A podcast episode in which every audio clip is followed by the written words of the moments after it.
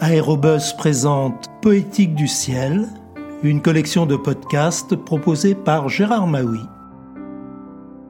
Bonjour, aujourd'hui je vous invite à prendre place à bord du Vostok de Yuri Gagarin, le cosmonaute soviétique qui le 12 avril 1961 devint le premier humain à voyager dans l'espace, n'a laissé aucun écrit personnel sur son exploit. Pourtant, aujourd'hui, grâce à la puissance de la littérature et de la poésie, on peut rêver et imaginer comment s'est passé ce 12 avril 1961. Et grâce à un historien doublé d'un écrivain et d'un poète de talent, Edmond Petit. Dans son anthologie Le ciel et ses poètes, parue en 1992 au Cherche Midi Éditeur, Edmond Petit nous avait donné un poème écrit à chaud en juin 1961 pour la revue des Forces aériennes françaises. L'homme vient de fermer les yeux. Il adhère à ce fauteuil construit à sa mesure. Un compte à l'envers remplit sa tête. Dix, neuf, huit. Ces secondes-là vont compter dans l'histoire de la Terre et des hommes. Ces secondes-là valent des siècles. Des lampes rouges s'éteignent, des lampes vertes s'allument, et cela veut dire que les obstacles, un à un, sont effacés, et que les possibilités, une à une, sont offertes à l'homme. L'homme enfermé dans la flèche de cette cathédrale va partir vers le ciel. Il sera le premier. L'homme a les yeux fermés. Sept, six, c'est bien court une seconde. Cinq, penser à ne plus penser, réduire les battements de ce cœur qui ne vous écoute plus. Vous voulez garder votre calme, mais comment être calme quand votre cœur, effrayé d'être le premier, bat de plus en plus vite? Car il a peur tout de même avant l'ouverture de cette porte sur l'infini. 4. C'est si long, une seconde. Son navire s'appelle Vostok. 3. Son père était charpentier. 2. 1. Déjà Maintenant il faut ouvrir les yeux. Il faut être digne d'eux, de toute cette armée déployée alentour. Elle a préparé ce départ, elle attend sa victoire. Zéro. Le bruit. Tout vibre. Il n'entend plus son cœur alors. Sa tête maintenant, sa tête souffre. Il en a plein les oreilles malgré son armure et son casque qui le protège. Il l'a voulu, ce miracle. Il l'aura. Le bruit de l'orchestre qui s'accorde avant l'ouverture de la symphonie. Le chef d'orchestre, ce n'est pas lui, c'est quelqu'un d'autre, un savant, qui vient de taper sur le pupitre, un vacarme éclatant. Tout vibre, tout va sauter, sa tête aussi.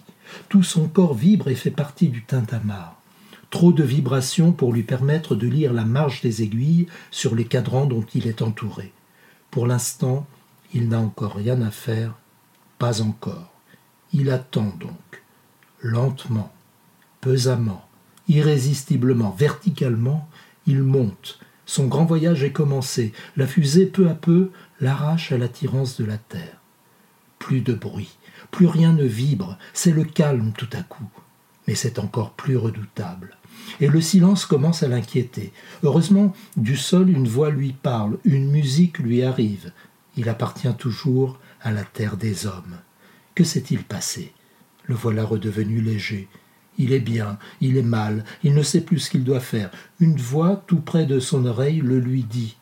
Alors il commence à noter ses impressions sur un carnet. Le carnet s'envole, il étend le bras pour le rattraper. Et lui aussi voilà qu'il flotte dans sa cabine. Alors il se rappelle tout ce qu'il a appris pendant des longs mois d'entraînement. Il a retrouvé ses esprits, il a retrouvé son carnet. Avec application, il note. Il mange, il boit, il parle. Il est heureux, il se sent bien. Il peut suivre son voyage et voir la planète sur un écran. Le matin, le soir, la nuit, de nouveau le soleil. Je vais trop vite, pense-t-il. Vite ne signifie plus rien. Il le comprend soudain. Mais comment diable fera-t-il pour leur expliquer ce qu'il vient de saisir en un éclair à ceux qui sont restés? Reviendra-t-il seulement sur la terre pour le leur dire? Oui, il sait qu'il y reviendra, autrement il ne l'aurait pas laissé partir. Il regarde, il voit encore des montagnes, des fleuves, des mers et des îles, et des nuages. La terre est ronde, le ciel est noir, tout noir, la terre est bleue. Entre le bleu de la terre et le noir du ciel, il admire un dégradé d'orange, de violet, de pourpre. Jamais l'œil d'un homme n'a vu ça. Quand il reçoit l'ordre du retour, il a fait le tour de la Terre. Il a mis une heure et demie. Fini de tomber autour de la planète, il va maintenant tomber sur elle. Il va peu à peu retrouver son poids. Une secousse, la cabine s'est détachée, elle pénètre dans les couches denses de l'atmosphère. Le frottement est terrible, la température de la paroi s'élève. Mais tout a été prévu. Tout se passera bien. Tout se passe bien. Une secousse encore, l'habitacle est largué, l'homme est éjecté, il descend doucement vers la campagne, suspendu à son parachute. Il chante en traversant les nuages. Il a touché le sol. Des paysans accourent. Ils l'aident à se défaire de son armure. Une femme lui propose une carriole et un cheval pour continuer son voyage. Il rit. Les paysans le regardent avec admiration. Il est jeune, il est beau, il est sain, il est simple. Ses yeux brillent de joie. Il dit Je me sens bien. Il va téléphoner à sa femme. Le lendemain, les journaux diront C'est Socrate, c'est Archimède, c'est Christophe Colomb. C'est vrai, les journaux ont dit ça. Ils se sont trompés. C'est beaucoup plus et beaucoup moins. C'est Yuri Alexeyevitch Gagarine, le cosmonaute. À bientôt pour de prochaines lectures.